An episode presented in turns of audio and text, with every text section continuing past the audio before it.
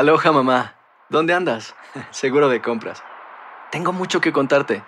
Hawái es increíble. He estado de un lado a otro con mi unidad. Todos son súper talentosos. Ya reparamos otro helicóptero Blackhawk y oficialmente formamos nuestro equipo de fútbol. Para la próxima te cuento cómo voy con el surf y me cuentas qué te pareció el podcast que te compartí, ¿ok? Te quiero mucho. Be All You Can Be, visitando goarmy.com diagonal español. Hacer tequila, Don Julio, es como escribir una carta de amor a México. Beber tequila, Don Julio, es como declarar ese amor al mundo entero. Don Julio es el tequila de lujo original, hecho con la misma pasión que recorre las raíces de nuestro país. Porque si no es por amor, ¿para qué? Consume responsablemente. Don Julio Tequila, 40% alcohol por volumen, 2020. Importado por Diageo Americas, New York, New York. ¿Quieres regalar más que flores este Día de las Madres? The Home Depot te da una idea. Pasa más tiempo con mamá plantando flores coloridas, con macetas y tierra de primera calidad para realzar su jardín. Así sentirá que es su día todos los días. Llévate tierra para macetas Bigoro por solo $8.97 y crece plantas fuertes y saludables dentro y fuera de casa. Recoge en tienda y sigue cultivando más momentos con mamá en The Home Depot. Haces más, logras más. Más detalles en homedepot.com diagonal delivery. Ahorra más en JCPenney, más tu oportunidad de conocer a Shaquille O'Neal. Este sábado 4 de mayo todos ganan durante la entrega de cupones de 10, 50 o hasta 100 dólares, solo en la tienda mientras duren. De 11 a.m. a 1 p.m., los miembros de JCPenney Rewards tendrán una oportunidad exclusiva de encestar para conocer a Shaq. Habla con un asociado en la tienda o visita jcp.com y conoce más sobre la jugada. JCPenney, vale la pena. Cupón válido el 4 de mayo en selección de estilos. Entrega de cupones solo en la tienda para mayores de 18 años. El siguiente podcast es una presentación exclusiva de Euforia On Demand. Queridos amigos, ¿cómo están? Me da mucho gusto saludarlos. Bienvenidos a Epicentro. Dos cosas velozmente, además de saludarlos y agradecerles que nos escuchen. Una disculpa por retrasarnos un día en la entrega de este epicentro. Problemas de índole personal, no achacables a un servidor, sino a el otro ingrediente, la otra variable de esta mancuerna, el lado de la producción. El productor de ese espacio, don Eduardo Blancas, tuvo un asunto personal el día de ayer y por eso no pudimos eh, entregarles el epicentro como es costumbre en martes. Acá en Estados Unidos hay una, una regla, por lo menos en eh, el ambiente laboral en el que me he desarrollado en estos años, y esa regla es Family First. La familia primero. La verdad es que viniendo de México, me resultó sorprendente que hubiera esa disposición a permitirle a la gente que trabaja por lo pronto en Univisión atender asuntos personales, familiares, cuando la familia así lo requiere. Se agradece, francamente y el maestro Eduardo Blancas, productor de este espacio, tuvo un asunto familiar, Family First, la familia primero, y por eso estamos hoy y no ayer entregando este epicentro. Lo segundo, una disculpa también por si escuchan por ahí um, que mi voz está ligeramente distinta a la voz de costumbre. Aunque sea ligeramente distinta, vale la pena la explicación. El fin de semana mi hijo mayor, que ya se acerca a los 12 años de edad, estuvo jugando un torneo regional acá en la ciudad de Los Ángeles, toda la región reunida en um, un uh, largo fin de semana de, de fútbol. Y pues uh, digamos que grité un poco, grité un poco, me emocioné, di algunas instrucciones, intercambié algunas palabras con un juez de línea, particularmente intransigente, en fin, ya saben ustedes, se imaginarán, la pasión futbolera se puso de a peso o de a dólar y pues ahí estuvimos. Así que una disculpa si esta voz de pronto me falla o amenaza con irse todavía más. Ayer estaba yo, la verdad, bastante, pero bastante fregado la garganta y ahí ya estoy escuchando que vale la pena tomar un traguito de este té que tengo junto a mí, así que con su permiso. Grabación de podcast en vivo, a más no poder. Bueno, vamos a darle este epicentro.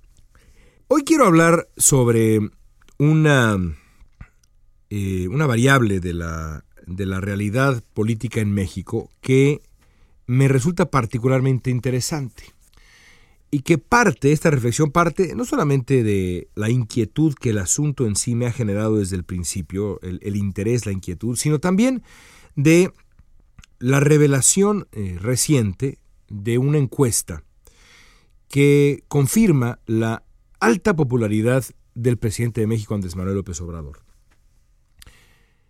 Es muy probable que López Obrador sea el presidente más popular de toda América Latina, y mucho más ahora después de que la región pasó por una etapa muy complicada en el 2019. Varios países atravesaron por protestas y siguen atravesando por protestas muy severas. Lo vimos en el caso de Ecuador, lo vimos en el caso de Colombia, lo vimos en el caso de Chile. Y en otros países, bueno, ha habido un cambio de gobierno reciente, Argentina, Brasil. Por eso es que es probable que López Obrador sea, quizá con la excepción por ahí del presidente de Perú, pero creo que ni siquiera el presidente peruano lo alcanza, el presidente más popular de América Latina. 72%, 70% de popularidad es altísimo, eh, incluso para un hombre que ganó la presidencia con las cifras con las que eh, la ganó López Obrador. Y me llama la atención también que tenga esta popularidad López Obrador cuando objetivamente el primer año de su gobierno no ha sido un año digno de estos números de popularidad. Los logros de la presidencia de Andrés Manuel López Obrador en ese primer año no están a la altura de esa eh, popularidad, de ese prestigio.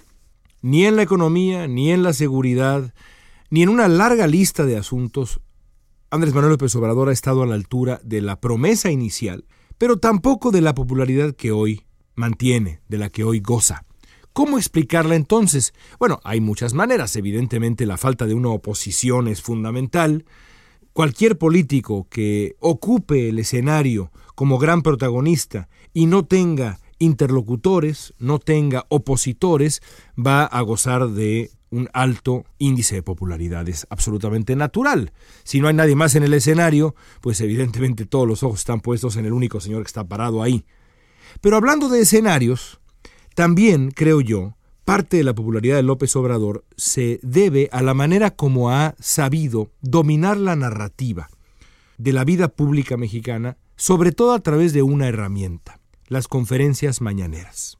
Un turista que viaje a México en estos tiempos se encontrará con un ritual curioso en la televisión mexicana por las mañanas. Hace poco, un colega estadounidense que estuvo de visita en México me llamó para decirme lo sorprendente que le resultó la ubicuidad de las conferencias mañaneras de López Obrador, me decía este hombre, parece estar en todos lados. Y no le falta razón, porque ya sea en transmisión sin cortes, cobertura intermitente o streaming en la página principal de buena parte de los periódicos en México, el presidente de México lo ocupa todo en las mañanas. Es el narrador en jefe de la vida nacional y a través de eso se vuelve también nuestro gran protagonista. Está en las pantallas de un restaurante en el aeropuerto, en un desayunador en provincia. Realmente está, si no en todos lados, en muchos lados. Seguramente ustedes que viven en México, los que me escuchan allá, lo saben, pero cuando alguien que no vive en México va a México, lo nota con mucha mayor claridad. Ahí está López Obrador, cumpliendo su cita diaria con los medios, pero mucho más importante para su proyecto personal de gobierno, con la gente que lo escucha y lo ve. Durante dos horas, digamos, imaginemos, este hipotético turista, como mi colega estadounidense, también será testigo de la dinámica peculiar que se ha establecido entre los periodistas y el presidente, los periodistas, los no periodistas y el presidente. Es una mezcla entre adulación descarada, propaganda y a veces el intento de un intercambio periodístico revelador. Una dinámica que, y esto hay que decirlo también, no se explica sin las reglas impuestas por los encargados de comunicación de la presidencia y la aquiescencia de los medios mexicanos. Así pasan dos horas todos los días. Esto es televisión oficial disfrazada, me dijo mi colega estadounidense a manera de conclusión cuando hablábamos sobre este tema. Y la verdad es que a estas alturas, después de las lecciones que nos ha dejado un año de mañaneras, pues es difícil concluir que no tiene razón. La tiene. Ahora, primero lo primero. En un principio, la idea de que el presidente de México compareciera todos los días frente a los medios de comunicación para entablar un diálogo franco que prometía ser plenamente abierto, respetuoso de la evidencia más elemental, con reglas que privilegiaran el periodismo, todo esto resultaba innovador y loable. El hermetismo desde el poder es siempre, iba a decir casi siempre, una mala señal. Por eso la postura López Obradorista por la transparencia se antojaba, pues la verdad, muy prometedora. El problema es que las mañaneras han dejado de ser un ejercicio periodístico para convertirse en algo muy diferente. Han dejado, por ejemplo, de priorizar la rendición cotidiana de cuentas para volverse, a maneras descaradas por momentos, un mecanismo propagandístico que recuerda, pues en efecto, a un ejercicio de televisión oficial cuya intención, como todos los ejercicios de televisión oficial, es permitir al presidente o al gobierno establecer una agenda, una versión de los hechos y, peor todavía, manejar y fomentar su popularidad. En otras palabras, el presidente ha demostrado no estar tan interesado en rendir cuentas, sino en consolidar su audiencia. Lo primero, lo primero, la rendición de cuentas, amerita atención periodística y difusión mediática. Lo segundo, no. Lo primero es periodístico. Lo segundo es político. Son dos cosas muy diferentes.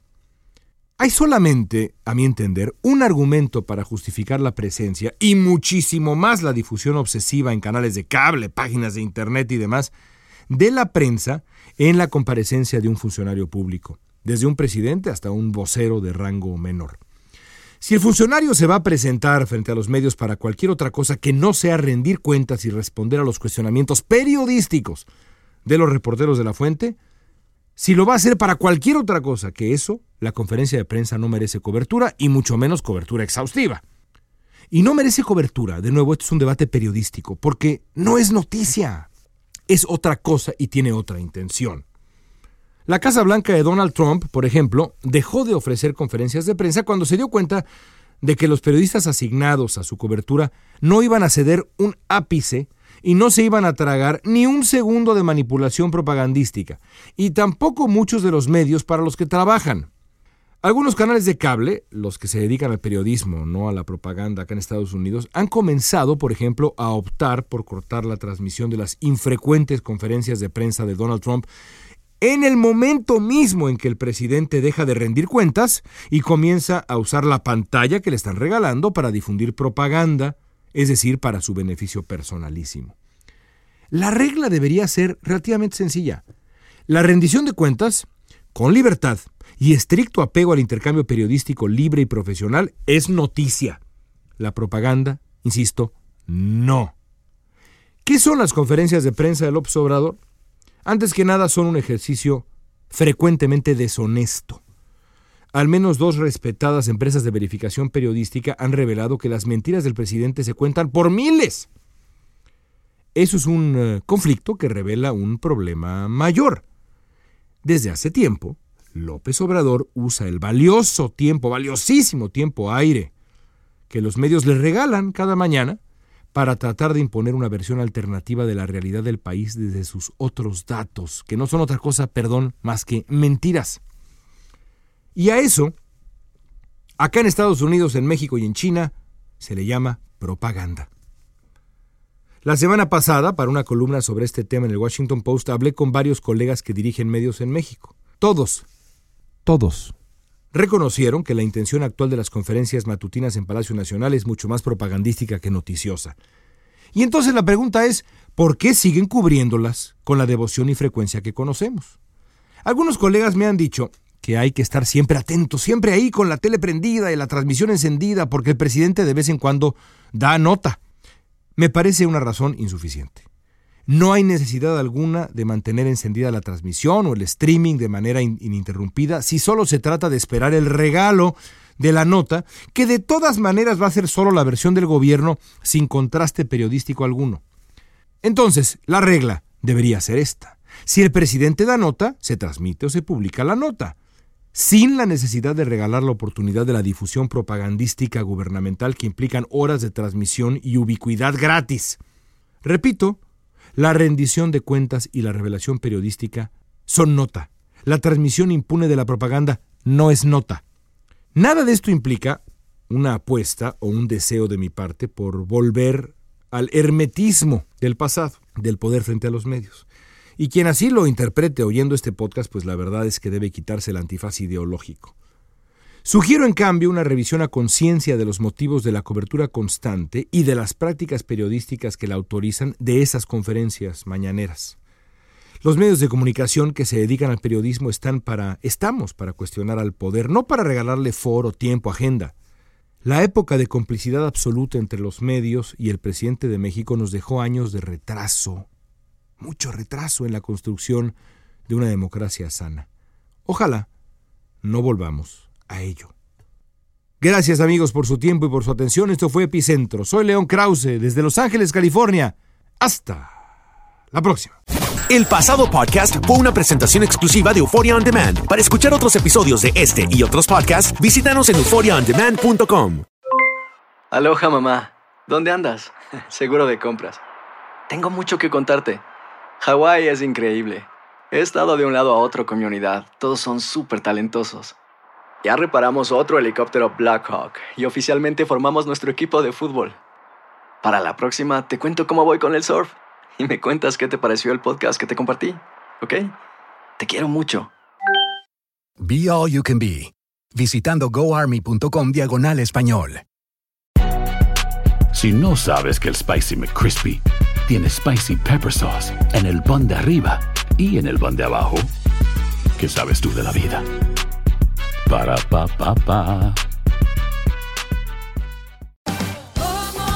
Ahorra más en JCPenney, más tu oportunidad de conocer a Shaquille O'Neal. Este sábado 4 de mayo todos ganan durante la entrega de cupones de 10, 50 o hasta 100 dólares, solo en la tienda mientras duren. De 11 a.m. a 1 p.m., los miembros de JCPenney Rewards tendrán una oportunidad exclusiva de encestar para conocer a Shaq. Habla con un asociado en la tienda o visita jcp.com y conoce más sobre la jugada. JCPenney, vale la pena. Cupón válido el 4 de mayo en selección de estilos. Entrega de cupones solo en la tienda para mayores de 18 años. Boost Mobile tiene una gran oferta para que aproveches tu reembolso de impuestos al máximo y te mantengas conectado. Al cambiarte a Boost, recibe un 50% de descuento en tu primer mes de datos ilimitados. O, con un plan ilimitado de 40 dólares, llévate un Samsung Galaxy A15 5G por $39.99. Obtén los mejores teléfonos en las redes 5G más grandes del país. Con Boost Mobile, cambiarse es fácil. Solo visita boostmobile.com. Boost Mobile, sin miedo al éxito. Para clientes nuevos y solamente en línea, requiere AroPay. 50% de descuento en el primer mes requiere un plan de 25 dólares al mes. Aplican otras restricciones. Visita boostmobile.com para detalles.